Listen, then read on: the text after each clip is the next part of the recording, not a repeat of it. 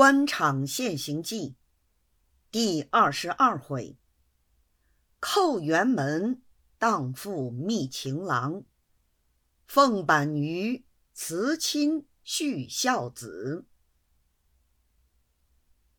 却说浙江吏治，自从附属院到任以来，竭力整顿，虽然不能有十二分起色，然而局面。已为之一变。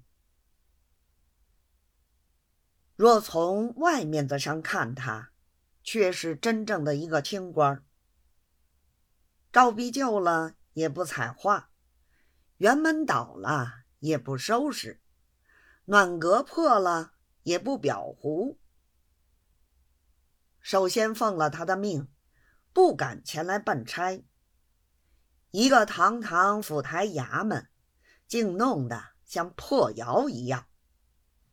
大堂底下草长莫尽，无人剪除；马粪堆了几尺高，也无人打扫。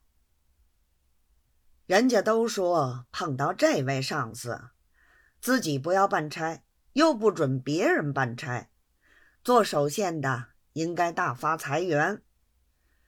谁知外面花费虽无。里面孝敬却不能少，不过折成线的罢了。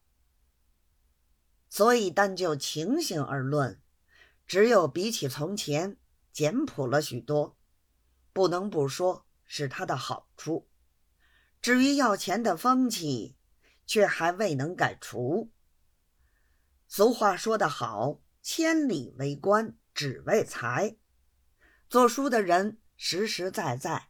没有瞧见，真不要钱的人，所以也无从捏造了。